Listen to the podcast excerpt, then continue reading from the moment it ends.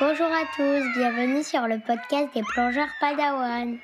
Aujourd'hui, nous avons le plaisir d'accueillir une femme que vous ne connaissez peut-être pas, mais qui est pourtant très active dans le monde de la plongée en France et à l'international.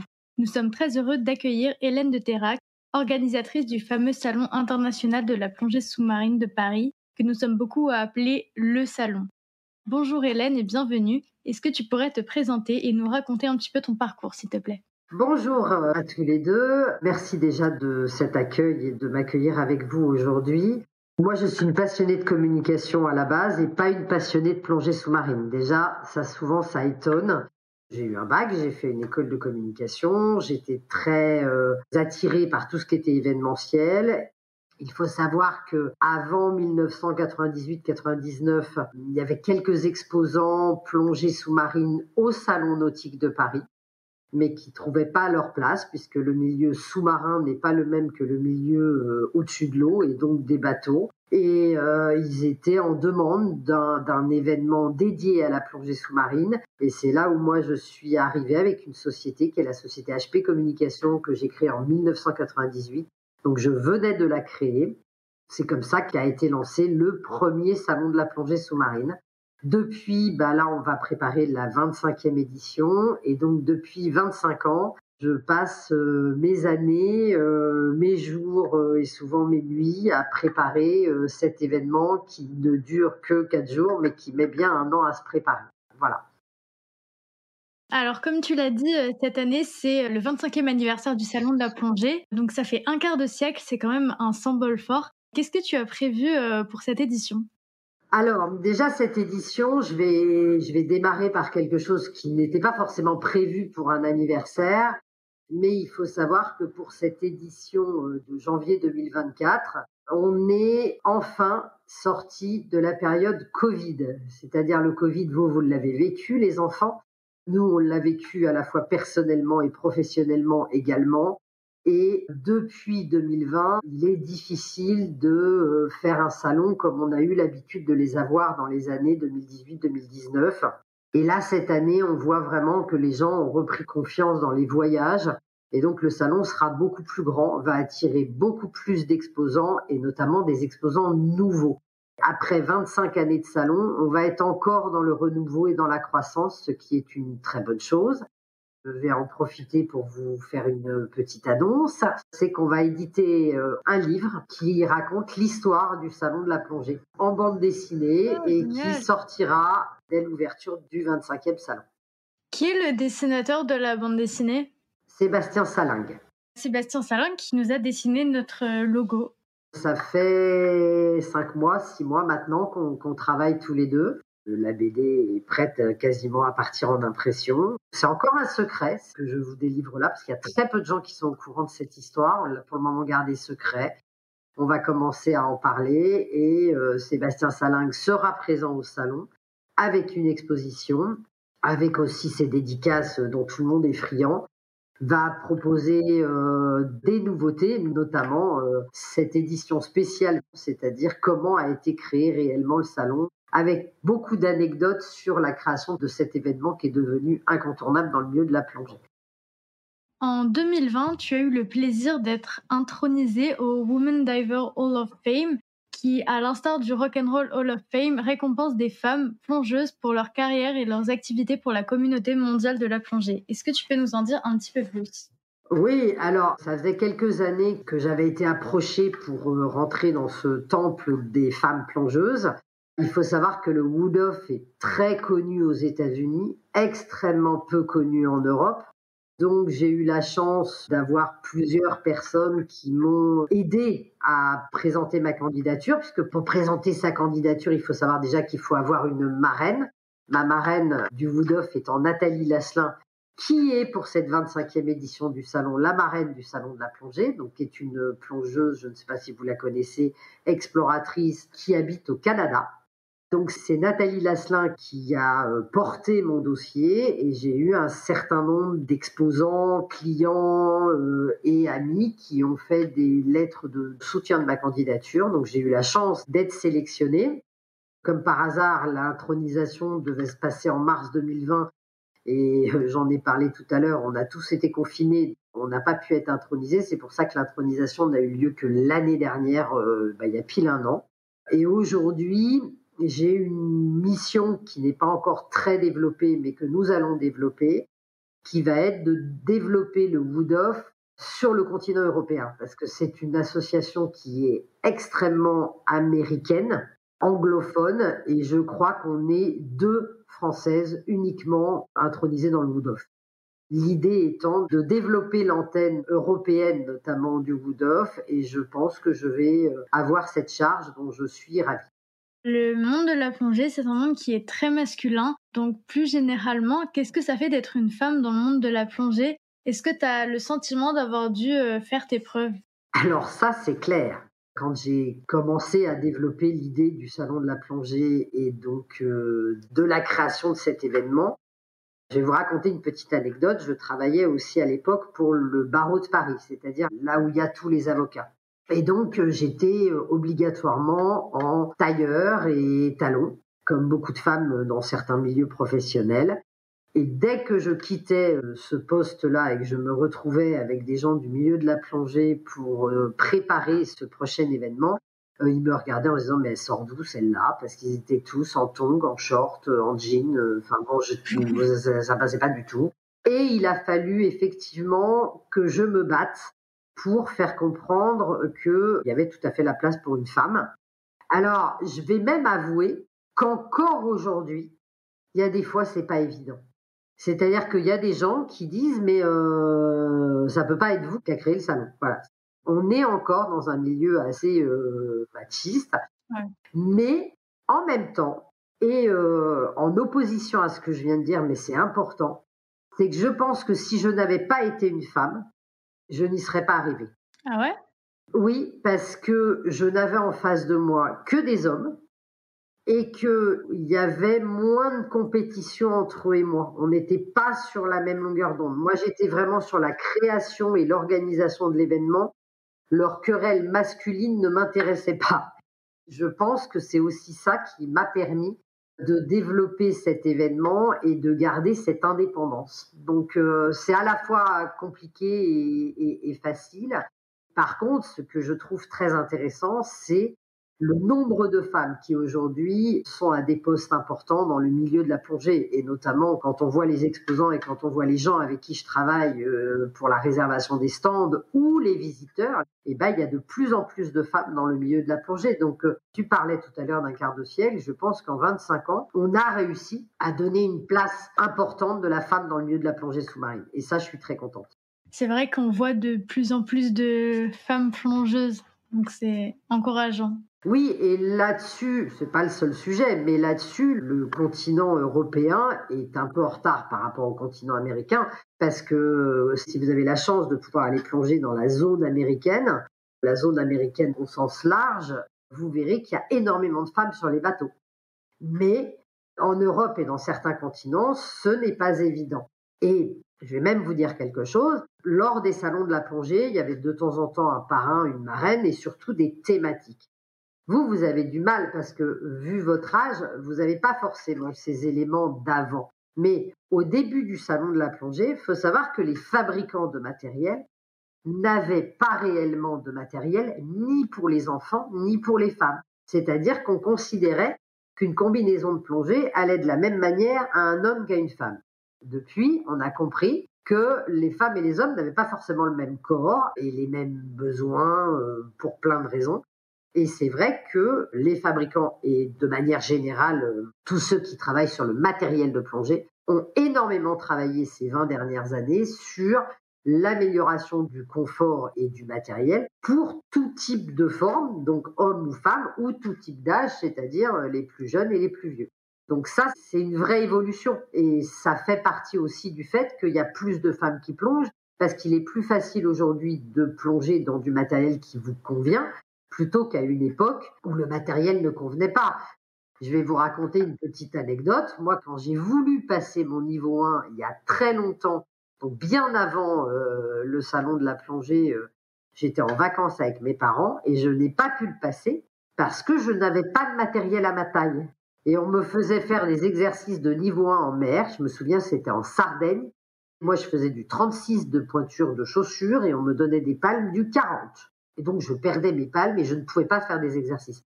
Aujourd'hui, c'est évident qu'on trouve des palmes pour tous les pieds, y compris les tout petits pieds. Voilà, ça, c'est pas neutre dans l'évolution de la plongée enfant et de la plongée euh, pour les femmes. Comment t'es venue l'idée d'organiser le salon de la plongée? Alors, euh, ça, je le dévoile dans la bande dessinée. Mais je vais te donner quelques informations. En fait, lors d'un dîner familial, donc euh, rien à voir avec le milieu de la plongée, je me suis retrouvée assise avec un passionné de plongée sous-marine. Et comme je l'ai dit tout à l'heure, je venais de créer ma société de communication, mon agence de communication, et j'étais spécialisée dans l'événementiel. Et on s'est mis à discuter à table du fait qu'il manquait un événement autour de la plongée sous-marine. Et c'est comme ça que lui et moi, on s'est mis à travailler sur, eh ben, on va lancer le salon de la plongée sous-marine. Et donc, c'est comme ça que le premier salon est né. C'est de la demande, d'une certaine manière, du milieu de la plongée d'un événement dédié et du fait que moi, je me suis dit, bah, je vais mettre toutes mes compétences et mes capacités en œuvre pour créer cet événement qui aujourd'hui, je considère, est mon troisième enfant. Moi, j'ai deux enfants. Et je dis toujours que pour moi, le salon de la plongée, c'est mon troisième enfant, parce que je m'en occupe comme on s'occupe euh, d'un enfant. Voilà. Le prochain salon va être plus grand. Ça veut dire qu'on change de hall d'exposition à la porte de Versailles? Non. On est dans le même hall que l'année dernière, mais dans certains halls de la porte de Versailles, on peut agrandir, on va dire, la surface, et donc on sera euh, plus grand que l'année dernière, mais dans le même hall, dans le hall 4. Dans quelques semaines, le salon ouvrira ses portes pour la 25e fois. Peux-tu nous raconter l'histoire de ce salon de la plongée? Alors, bah, l'histoire, c'est donc quand on a décidé de créer ce salon, on a proposé aux gens de la plongée à l'époque s'ils souhaiteraient participer. Et il y en a beaucoup qui ont répondu oui. Et le premier salon de la plongée, il a eu lieu en mars 1999 à l'Aqua Boulevard de Paris. Les deux premières éditions, mars 99 puis 2000, ont eu lieu à l'Aqua Boulevard. Mais dès le début, ça a été un succès à la fois au niveau des exposants, donc les clients du milieu de la plongée, du secteur économique de la plongée qui voulaient être là et là en nombre, et les visiteurs parce que dès le premier salon, il y a eu la queue dehors pour rentrer. C'est-à-dire, ça a été tout de suite un, événement qui a eu du succès. Et à la fin du salon de 2000, donc du deuxième salon, on s'est rendu compte que l'Aqua Boulevard, c'était trop petit. Et donc, on est allé porte de Versailles. Ça fait maintenant 23 ans qu'on est porte de Versailles, qui est quand même le lieu de tous les grands salons. Hein. Euh, donc, euh, c'était déjà une notoriété pour le salon de la plongée. Et donc pour le salon 2001, comme l'idée du salon de la plongée, c'était d'être autour d'un bassin d'eau et de faire des baptêmes, on a acheté une piscine.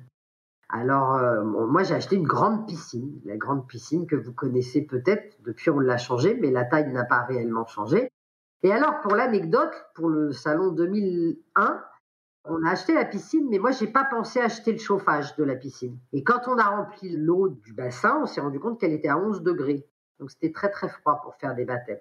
Donc pour le salon 2002, on a acheté le chauffage. Voilà. Donc depuis, euh, l'eau est chauffée. En fait, il faut un an pour préparer un salon comme ça. Et tous les ans, quand le salon se termine, moi, je travaille déjà sur le salon d'après pour trouver quelle thématique on va mettre en avant. Est-ce qu'on met une destination en avant? Est-ce qu'on met euh, un thème? Est-ce qu'on prend un parrain? Et c'est comme ça qu'on essaye que tous les ans, l'événement soit différent. Moi, mon objectif depuis le début de ce salon, c'est de jamais faire deux ans de suite le même salon. Et par exemple, dans le milieu des salons, on sait, c'est un petit exemple que je peux vous donner que tout le monde peut comprendre. Vous voyez les stands, comment ils sont positionnés dans un hall. Il y a énormément de salons. Ils prennent le même hall, les mêmes stands aux mêmes endroits, et tous les ans, c'est la même chose. C'est-à-dire que quand vous allez dans un salon, bah, finalement, vous y retournez l'année d'après, vous avez l'impression que ce sont les mêmes au même endroit. Voilà. Alors moi, ça, je refuse de faire ça. Ça ne m'intéresse pas. Ce que je veux, à la fois pour les exposants, donc le secteur de la plongée sous-marine, mais pour les visiteurs, c'est que chaque édition soit un peu unique. Alors on va changer euh, le plan des stands, on va changer encore une fois le thème, on va changer les conférences, on va changer euh, la couleur de la moquette au sol, euh, le hall, il y a beaucoup de changements. Alors c'est vrai que ça donne beaucoup de travail, d'où le fait qu'on met un an à préparer un salon, mais en même temps, je trouve que c'est ça qui est intéressant, à la fois pour encore une fois les visiteurs, mais aussi pour moi. Moi, j'ai absolument pas envie de faire tous les jours la même chose euh, pendant un an, donc euh, c'est beaucoup de travail, mais c'est ça qui me plaît. Comment je dois faire si je veux faire un baptême dans la piscine? Alors, c'est très simple. Tu viens au salon, à partir de 8 ans, il faut prendre un billet à l'entrée ou l'acheter par avance. Et dès que tu arrives au salon, tu vas à la piscine, à l'accueil de la piscine, et tu t'inscris pour faire ton baptême. Alors, s'il y a de la place tout de suite, on va s'occuper de toi. Je reviendrai sur le détail après. S'il y a beaucoup de monde dans la piscine, on va te dire, tu reviens dans une heure et une heure après, tu feras ton baptême. Donc le baptême, il est gratuit. Une fois qu'on est dans le salon, c'est gratuit. Nous, on a une installation avec des vestiaires. Le mieux, c'est d'apporter son propre maillot de bain et sa serviette de bain parce que c'est plus confortable. Mais même si tu as oublié ton maillot de bain et ta serviette, on te prête un maillot de bain jetable et une serviette jetable. On prête tout le matériel de plongée, que ce soit les palmes, les masques, euh, la combinaison, euh, le détendeur, euh, et il y a un moniteur qui va te faire faire ton baptême. Alors ça, c'est le baptême classique, on va dire le baptême scaphandre avec une bouteille mais tu peux aussi faire un baptême d'apnée, tu peux aussi faire un baptême de tir sur cible. On a plusieurs activités dans la piscine pour que les gens puissent essayer. Et après, on vous remet un diplôme officiel de baptême. C'est quand même un diplôme officiel de la Fédération française d'études et de sport sous-marin qu'on vous remet au moment de votre baptême. Est-ce que tu pourrais nous donner quelques chiffres sur le salon exposant visiteurs, nombre de sandwichs à la raclette servis alors là, le nombre de sandwichs, je ne le sais pas parce que c'est pas moi qui l'ai fait. Ce que je sais, c'est qu'on en vend beaucoup. L'année dernière, on était sur 13 000 mètres carrés au sol. Ça, c'est la surface brute, c'est-à-dire la surface nue. On est à peu près sur 6 500, 7 000 mètres carrés de stand. Donc, c'est la moitié, hein, parce qu'il faut compter les allées. Il y a 400 sociétés exposantes un peu plus de 60 000 visiteurs pendant les quatre jours. Et il faut savoir que les visiteurs, ils sont répartis. Il y a à peu près 45% qui viennent de Paris-Île-de-France, à peu près 40%, 45% qui, alors ça dépend des années, mais on va dire 40% qui viennent de la province, donc de toute la France, et on a entre 10 et 15 suivant les années d'étrangers qui viennent principalement de Suisse et de Belgique. Parce que même s'il n'y a pas beaucoup de mers en Suisse et en Belgique, comme vous devez le savoir si vous connaissez bien votre géographie, ça n'empêche que les Suisses et les Belges sont des férus de plongée. Et comme il n'y a pas d'événement salon de la plongée en Suisse et en Belgique, ils choisissent de venir au salon de la plongée de Paris en janvier. Voilà. Alors après, sur le nombre de sandwichs, je ne sais pas du tout le nombre de raclettes qui sont faites euh, chaque année. Ça doit être énorme. Ce que je peux dire, parce que des fois, il y a des chiffres qui sont plus faciles à avoir que d'autres. Alors attention, parce qu'il ne faut pas abuser de l'alcool, ça vous le savez, et vous, il ne faut pas boire. Hein. Mais les plongeurs, ils aiment beaucoup prendre l'apéro. Et une année, ça commence à remonter. C'était l'île de la Réunion qui était à l'honneur. Il y avait beaucoup d'animation autour de l'île de la Réunion. Et l'île de la Réunion a offert sur quatre jours du salon 600 litres de rhum, ce qui est énorme. Oh là là, c'est énorme. voilà, c'est énorme. Et euh, voilà, je n'ai pas non plus le nombre de bouteilles de champagne, de bière, de morito, de je sais pas quoi qui sont servies au salon. Et en tout cas, la restauration, toute la restauration d'un salon comme le salon de la plongée est gérée par le parc des expositions, pas par le salon. C'est un contrat à part, donc on n'a pas vraiment les chiffres. Mais ce que je sais, c'est que on était à une époque, quand j'ai réussi à avoir cette information, et je pense que c'est toujours vrai, dans le top 5 des salons qui se déroulent à la porte de Versailles, tous salons confondus, y compris euh, des salons comme le salon de l'auto, au nombre de jours et de mètres carrés des plus consommateurs au bar. Je dirais bar, ça veut dire aussi sandwich, hein, c'est pas que l'alcool. Donc euh, oui, le plongeur consomme beaucoup. voilà.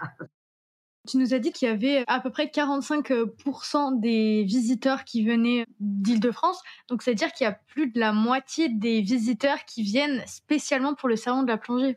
Tout à fait. Ça, c'est très, très impressionnant parce que les gens se déplacent beaucoup et du coup viennent sur deux jours. C'est pour ça qu'on a des entrées avec des passes de jour et quatre jours. Ils viennent passer le week-end à Paris et faire le salon de la plongée.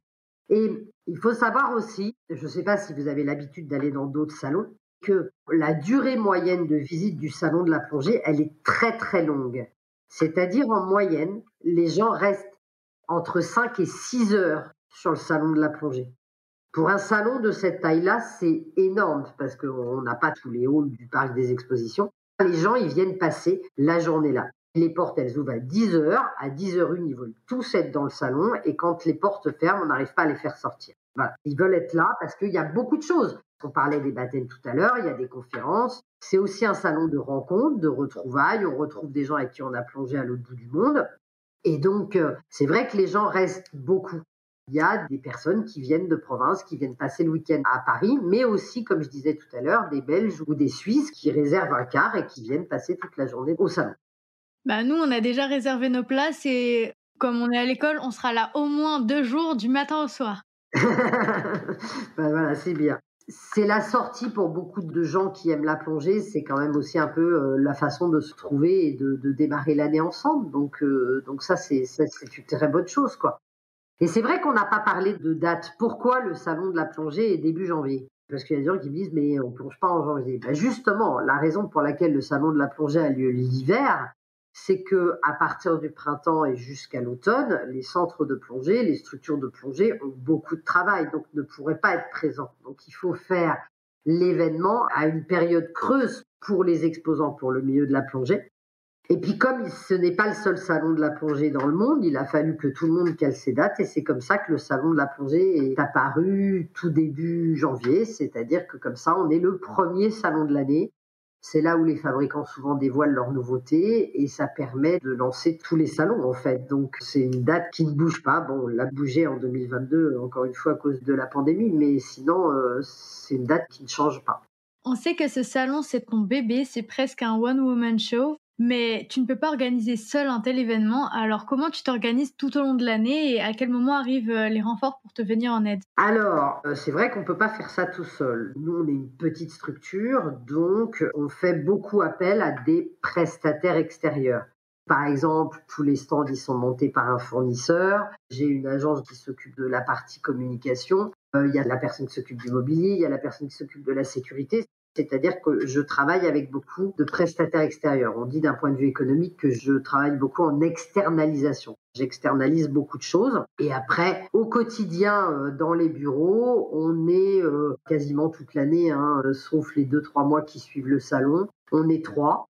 Donc j'ai deux personnes avec moi qui travaillent, une personne qui fait plutôt une partie euh, secrétariat et mail, traitement des mails et tout ça, et puis, euh, souvent, je travaille avec des stagiaires également ou des collaborateurs. Et comme euh, j'aime bien travailler en famille, hein, euh, vous aussi apparemment, et eh ben, ça fait deux ans maintenant que ma fille qui s'appelle Laura, qui fait une école de communication, s'arrange pour soit être en stage, soit pendant ses vacances scolaires, qui m'épaule sur toute la partie communication et pour m'aider sur les exposants.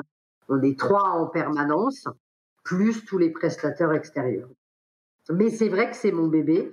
En fait, c'est une grande famille, c'est-à-dire que euh, moi, j'aime bien être en direct avec les exposants, je sais ce qu'ils veulent, je sais ce qu'ils veulent pas, je les connais. Il faut savoir que cette année, on va créer quelque chose qui n'a jamais été créé. On demande aux exposants depuis quand ils sont là parce qu'on va faire une enseigne particulière pour les 25 ans. Vous me demandiez tout à l'heure ce qu'il y aurait pour les 25 ans. On va faire une enseigne particulière avec le nom de l'exposant et son numéro de stand seront affichés le nombre d'années de participation. Et il y a énormément d'exposants qui sont là depuis plus de 20 ans. Donc ils sont extrêmement fidèles au salon. Et du coup, bah, c'est vrai que ça crée une ambiance très chaleureuse parce qu'il y a beaucoup de gens avec qui je travaille. Finalement, ça fait 25 ans maintenant que je travaille avec eux. Donc on se connaît bien. C'est pas forcément tous des amis dans le sens amical du terme, mais on se connaît bien. Moi, je veux un travail que ce soit avec les visiteurs ou avec les exposants, les clients euh, du secteur. Je veux un travail très euh, sur mesure. Un exposant qui se crée, moi, je préfère lui vendre un petit stand. Je ne vais pas lui vendre un grand stand. Je ne suis pas pour faire du chiffre. Je suis là aussi pour lui dire, bah, il vaut mieux démarrer petit et grandir. Voilà, on travaille sur du sur-mesure en permanence. C'est épuisant, c'est vraiment épuisant. Surtout que, comme vous le savez, c'est un salon international. On a quand même plus de 40% des exposants qui viennent de l'étranger. Je dis étranger, mais il y a aussi tous les exposants qui viennent de très loin, qui sont français, la Nouvelle-Calédonie, Tahiti, qui viennent de loin. Et donc c'est vrai que c'est pas évident parce que comme vous devez savoir, il y a du décalage horaire dans le monde. Donc entre ceux qui appellent à 7 heures du matin et ceux qui appellent à 22 heures, c'est chaud, c'est chaud. Mais moi j'ai toujours dit, tant que j'ai autant de plaisir à faire ce métier, je ne m'arrêterai pas. Des fois il y a des gens qui m'ont dit mais t'as pas envie de vendre le salon?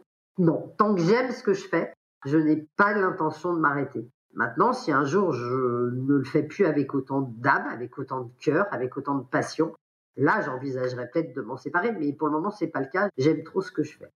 Et je parlais de passion et, d'âme. Euh, c'est vrai que là, je vais commencer à rentrer dans. Je suis déjà dans cette période, mais ça va, ça va s'accélérer.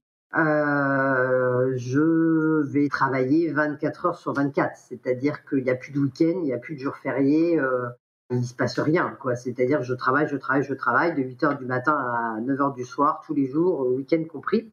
Et c'est pour ça que c'est aussi un, événement, je dis souvent que c'est mon troisième enfant et que je remercie mes enfants d'accepter leur frère au salon. Parce que t'imagines que euh, ça fait maintenant plus de 15 ans que le salon de la plongée est début janvier. Et mes enfants, Nicolas et Laura, savent que Noël, c'est fin janvier pour moi. C'est-à-dire qu'il faut pas. alors, on fête Noël, hein, je ne vais pas dire qu'on fête pas Noël, mais en général, euh, je ne m'occupe pas vraiment du dîner. À 19h, j'ai qu'une envie, c'est d'aller me coucher. De toute façon, je travaille le 25 décembre parce que c'est à quelques jours du salon. Et donc, c'est vrai, c'est vrai que c'est un mode de vie. Cet événement, il est rentré dans notre vie à tous et il a fallu que tout le monde l'accepte. Mais c'est une vraie passion et je ne sais pas ce que vous ferez tous les deux comme métier ou si vous avez déjà l'idée de ce que vous voulez faire. Mais quoi que vous fassiez, faites-le avec passion. Sinon, ça n'a pas de sens en fait. Je pense qu'au nom de la communauté des plongeurs, on peut te dire un grand bravo et un immense merci pour ce salon. C'est un rendez-vous annuel immanquable au cours duquel on a toujours plaisir à rencontrer des copains qu'on ne voit qu'à ce moment de l'année et euh, à découvrir euh, les exposants et assister aux conférences. Bah, c'est gentil, merci. Ça me, je suis très émue et ça me touche beaucoup. Moi, je dis merci, je vous dis merci, je dis merci à tous les plongeurs qui ont fait confiance dans ce projet dès le début ou au cours des différentes éditions. Et je ne suis qu'un chef d'orchestre, c'est-à-dire un chef d'orchestre, il peut faire beaucoup de choses, mais s'il n'a pas les musiciens devant lui, il ne fait pas un concert. Et moi, c'est pareil, c'est-à-dire que je suis peut-être un chef d'orchestre. Je n'aurais jamais réussi si le secteur de la plongée sous-marine, si les gens qui venaient de loin ou de près et si des visiteurs, des jeunes plongeurs comme vous, ne m'avaient pas fait confiance. Donc c'est moi qui vais vous dire merci. Quel niveau de plongée as-tu? Alors j'ai mon niveau 3. Ça va vous faire rire. Après ce baptême un peu, enfin ce baptême et cette tentative de niveau 1 euh, très jeune avec mes palmes de taille 40, j'ai fait plusieurs baptêmes, mais euh, j'ai jamais passé de niveau. Et quand j'ai commencé à faire le salon de la plongée, à organiser le salon, de la, je me suis dit mais il faut quand même que je passe mes niveaux de plongée. Je ne peux pas représenter le monde de la plongée sans passer mes niveaux de plongée. Après le salon de la plongée, le premier salon de la plongée, j'ai passé mon niveau 1. Après le deuxième salon de la plongée, j'ai passé mon niveau 2. Entre-temps, bah, j'ai eu des enfants, donc ça a retardé un peu. Puis j'ai passé mon niveau 3 et euh, j'étais en préparation niveau 4 il y a quelques années, quand je suis tombée malade. Euh, j'ai eu une maladie pas très simple à gérer et du coup j'ai arrêté ma formation niveau 4 et j'avoue que je l'ai pas reprise. Donc je suis toujours niveau 3, euh, à la fois fédéral et PADI puisque j'ai passé l'équivalence euh, avec en même temps un diplôme de nitrox, suffisamment pour aller me faire plaisir dans toutes les mers du monde en fait. Mais faut pas croire, c'est pas parce que je dirige le salon de la plongée que je plonge beaucoup parce que, comme je l'ai expliqué, c'est beaucoup, beaucoup, beaucoup de travail d'organiser un salon euh, comme celui-là. Je ne travaille pas quatre jours par an, comme certains peuvent le dire. Je travaille toute l'année pour ça. Et donc, euh, bah, je n'ai pas toujours le temps de plonger dans l'année, ou en tout cas de plonger autant que j'aimerais. Et puis, bah, je parlais d'enfants tout à l'heure. Moi, j'ai deux enfants qui sont maintenant euh, un peu plus grands, mais il y a eu quand même toute leur scolarité où bah, on était contraint par les vacances scolaires. Et entre les vacances scolaires et bah, euh, l'organisation du salon, c'est vrai que je ne peux pas autant plonger que je souhaiterais, mais, mais je plonge quand même. Combien tu fais de plongées et est-ce que tu continues à les compter? Non. Je continue pas à les compter. J'ai essayé à un moment donné, mais c'est un peu compliqué au bout d'un moment parce qu'il y a les carnets, il y a les ordinateurs, on change d'ordinateur. Je tiens plus vraiment de comptabilité, mais je dois avoir pas, environ 1000 plongées, euh, peut-être un peu plus, peut-être un peu moins. Je sais pas bien exactement. Il y a plein de lieux dans lesquels j'ai pas plongé, mais il y a un lieu dans lequel j'ai jamais plongé, c'est au salon de la plongée. Est-ce que tu as déjà vu un requin marteau?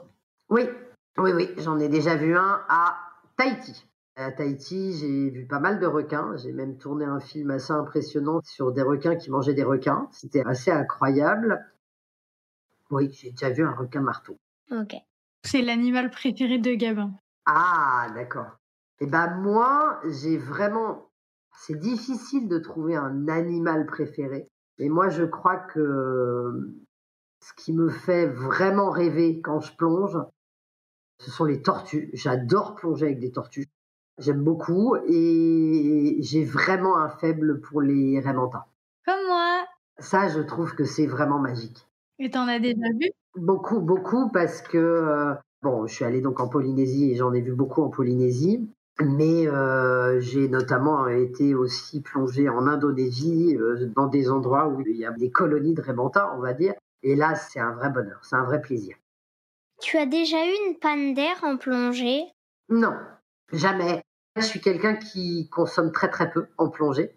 Et donc, c'est vrai qu'en fonction de mes binômes, ça m'arrive très souvent de partager ma bouteille avec d'autres parce qu'en général, au moment des paliers, je suis très large par rapport à certains. Donc, euh, non, non, j'ai jamais eu de panne d'air. Est-ce que tu as une plongée favorite ou une plongée qui t'aurait particulièrement marqué? Oh là là, c'est toujours très difficile de répondre à cette question parce que on voit tellement de belles choses partout. Je crois que j'ai beau voyager pas mal et je reste très attachée à l'Égypte à la mer Rouge parce que je trouve que pour nous plongeurs, c'est pas très loin et il y a vraiment des choses magnifiques. Donc euh, c'est vrai que ça fait partie de mes coins préférés. Mais euh, j'ai un souvenir en Corse merveilleux, j'ai un souvenir des Blue Hole aux Bahamas euh, superbes. C'est difficile de répondre à, à, cette question, donc je vais un peu faire une autre réponse.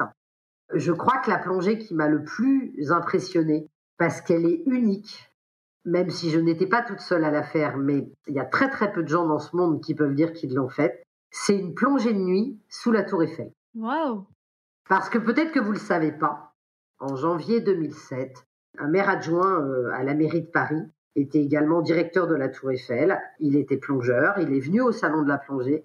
Et quand il a vu la piscine euh, du salon de la plongée, il a dit qu'il faudrait mettre cette piscine pendant l'été euh, sous la Tour Eiffel et faire découvrir la plongée sous-marine aux gens qui viennent visiter la Tour Eiffel. Et on l'a fait. On a mis la piscine du salon de la plongée sous la Tour Eiffel pendant 15 jours en juin 2007. Et là, c'était extrêmement impressionnant parce que euh, donc on offrait à tous les gens qui venaient visiter la Tour Eiffel le fait de faire un baptême, comme on le fait au salon de la plongée, hein, avec des moniteurs, des vestiaires, on mettait à disposition les serviettes et les maillots de bain jetables. Et un soir, on a obtenu l'autorisation c'est au mois de juin, donc euh, la nuit tombe euh, tardivement et euh, on a fait une plongée de nuit sous la tour Eiffel avec la tour Eiffel qui scintillait. On n'a rien vu hein, sous l'eau, c'était une piscine, donc on a croisé ni requin marteau, ni réventin, ni tortue, ni rien du tout. Mais par contre, c'était un événement assez incroyable, donc ça, ça restera une plongée unique. Est-ce qu'il t'arrive d'avoir peur ou de ressentir des appréhensions quand tu plonges? Oui, bien sûr. Bien sûr, parce que euh, moi, je n'ai pas 5000 plongées. J'ai beau travailler dans le milieu de la plongée, je n'ai pas de monitorat, je n'ai pas plongé dans toutes les mers du monde. Et donc, je prends chaque plongée comme quelque chose de très sérieux. Ce qui a été difficile quand j'ai commencé à plonger vraiment, donc le salon de la plongée existait déjà, les gens pensaient que parce que je dirigeais le salon de la plongée, la plongée était une chose évidente pour moi. Et j'ai jamais considéré que la plongée était évidente, c'est-à-dire que je pense que c'est une activité qui se prépare. Et j'ai toujours eu horreur des gens sur les bateaux qui font pas attention au matériel, euh, qui font pas attention à leur binôme. Moi, c'est quelque chose qui me, voilà, je suis très attentif. C'est pas une activité dangereuse, mais c'est une activité qui demande, comme beaucoup d'autres activités, comme la voile, comme le ski, comme plein d'autres activités, de faire attention aux autres et c'est vrai que ça a pu m'arriver d'avoir peur ou d'avoir des angoisses parce que je plongeais avec des gens que je trouvais pas sérieux. Et ça, c'est très compliqué.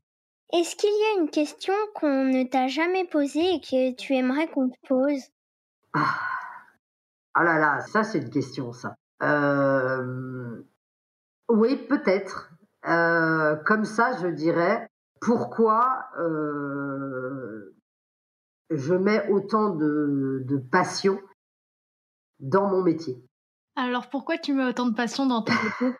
Alors, parce que j'aime énormément le milieu de la plongée sous-marine, mais pas le milieu du voyage tel qu'on vient d'en parler. Ce n'est pas parce que ça nous permet d'aller visiter des îles de rêve, c'est parce que je trouve que c'est un milieu extrêmement familial, extrêmement fraternel, et que ça donne une vraie notion d'humanité. On parlait tout à l'heure des exposants et vous parliez du salon et du fait que les gens se rencontrent au salon. Les gens, ils sont concurrents, mais ils s'apprécient, puisqu'on a des concurrents au salon de la plongée. Les visiteurs, ils viennent d'endroits très divers pour retrouver des gens avec qui ils ont plongé, pour retrouver euh, des moniteurs, des amis, des binômes. C'est vraiment très fraternel. Et moi, j'ai qu'une envie, en fait, c'est pouvoir continuer à permettre aux gens de se retrouver au mois de janvier. Et vraiment, c'est ça qui m'anime. Je parlais tout à l'heure de passion et d'engouement dans ce que je fais. Je veux que tout soit parfait, que tout le monde soit content. Et ce n'est pas qu'un business. Même si c'est ce qui me fait vivre, puisque je gagne ma vie avec le salon de la plongée, pour moi, ce n'est pas un business euh, comme ça. Chaque année, quand le salon se termine, c'est un choc émotionnel. Donc, je ne compte pas mes heures, je ne compte pas euh, mon temps. J'ai vraiment cette passion de euh, monter cet événement et d'y mettre bout à bout, euh, que ce soit les conférences, les animations, de faire un cocktail, de vérifier ce qu'il y a dans le restaurant. C'est vraiment tout ce qui va être lié au salon me fascine. Voilà. Quand est-ce qu'on plonge ensemble? Ah ben je sais pas, quand tu veux. Ça sera pas entre novembre et janvier parce que je suis un peu trop débordée. Mais n'hésite pas à me dire euh, où est-ce que tu pars en vacances et si on peut se retrouver quelque part et je serai ravie de plonger avec toi. À La Réunion. Et tu pars quand à La Réunion? En juillet. En juillet à La Réunion? Bah pourquoi pas. Je vais noter ça quelque part. Avec les baleines. Avec les baleines, et eh ouais. Moi, j'ai pas plongé à La Réunion. Mais comme j'ai dit tout à l'heure qu'à un moment donné, j'avais été malade, je suis allée me reposer à La Réunion euh, après des traitements et je n'avais pas le droit de plonger. Donc, euh, je n'ai malheureusement pas plongé. Donc, euh, Paris tenu, je vais plonger à La Réunion avec toi. C'est super alors. Ouais. On fera plein de photos. Tu fais de la photo sous-marine, toi, ou pas? Moi, non. Euh, ça serait plutôt des photos souvenirs, on va dire. Ouais, voilà. D'accord. c'est bien. C'est très dur, la, la photo sous-marine. Ouais. Moi, j'en fais. J'en ai fait un peu. Je fais du film aussi sous-marin. Mais c'est très, très dur. C'est-à-dire que, en plus, quand on travaille dans le milieu de la plongée, comme moi, et qu'on voit euh, des photos de Greg Lecoeur, de euh, Laurent Balesta, qu'on a la chance de côtoyer des gens de ce niveau-là en images sous-marines, euh, moi je regarde mes photos et je dis euh, laisse tomber, c'est pas terrible. Alors, euh, on peut annoncer maintenant, parce qu'au moment où le podcast sortira, nos auditeurs seront au courant, mais donc on va lancer un concours photo et euh, bah justement qui sera ouvert à tout le monde puisqu'on aura des catégories euh, spéciales débutants donc euh, spécial poisson coupé ou poisson fuyant. Ça c'est génial. Pour que tout le monde puisse concourir au concours photo parce que la photographie sous-marine c'est quand même assez difficile, on va pas se mentir. Non, c'est très très difficile et c'est super de faire ça. Et nous, c'est ce qu'on essaye de faire au niveau du salon, c'est de faire des concours photos qui ne sont pas ouverts à des professionnels, qui sont vraiment ouverts à tout le monde, parce que je pense que c'est ce qu'il faut donner aussi euh, comme envie. Et il y a quelque chose qui m'avait marqué quand j'ai commencé dans ce milieu, dans la photo sous-marine, c'est que les photos qu'on voit sont toujours très belles, mais quand on va dans l'eau, on n'a pas forcément les mêmes images, parce que par exemple pour les coraux qui sont violets, qui sont rouges, bah, quand on descend sans grande lumière, on n'a pas forcément ces coloris-là. Et j'apprécie beaucoup, moi, ce type de concours qui donne envie aux gens de faire de la photo, de partager des souvenirs, sans forcément être euh, le photographe de l'année en la matière. Donc, euh, toi, tu fais de la photo? Oui, photo et film. Est-ce que tu accepterais de faire partie du jury de notre concours? Ah oui, bah oui, avec plaisir. Eh ben, super, merci beaucoup. Ouais, merci. On ne te demande pas si tu seras au prochain salon de la plongée, mais on espère avoir le plaisir de t'y croiser dans la vraie vie. Un grand merci Hélène pour ton temps aujourd'hui et pour ce magnifique rendez-vous que tu organises et qu'on adore. On donne rendez-vous à tout le monde du 11 au 14 janvier 2024 à la porte de Versailles. Merci beaucoup et au revoir. Au revoir. Au revoir et merci à vous pour, pour votre accueil et toutes ces superbes questions. Et j'espère vous voir au salon. Si vous avez aimé cet épisode, n'hésitez pas à mettre un petit cœur ou un pouce en l'air. Vous pouvez aussi nous mettre 5 étoiles sur votre plateforme de podcast préférée. Retrouvez-nous aussi sur Instagram, LinkedIn, YouTube, Facebook ou sur notre site lesplongeurspadawan.com. À bientôt pour un nouvel épisode.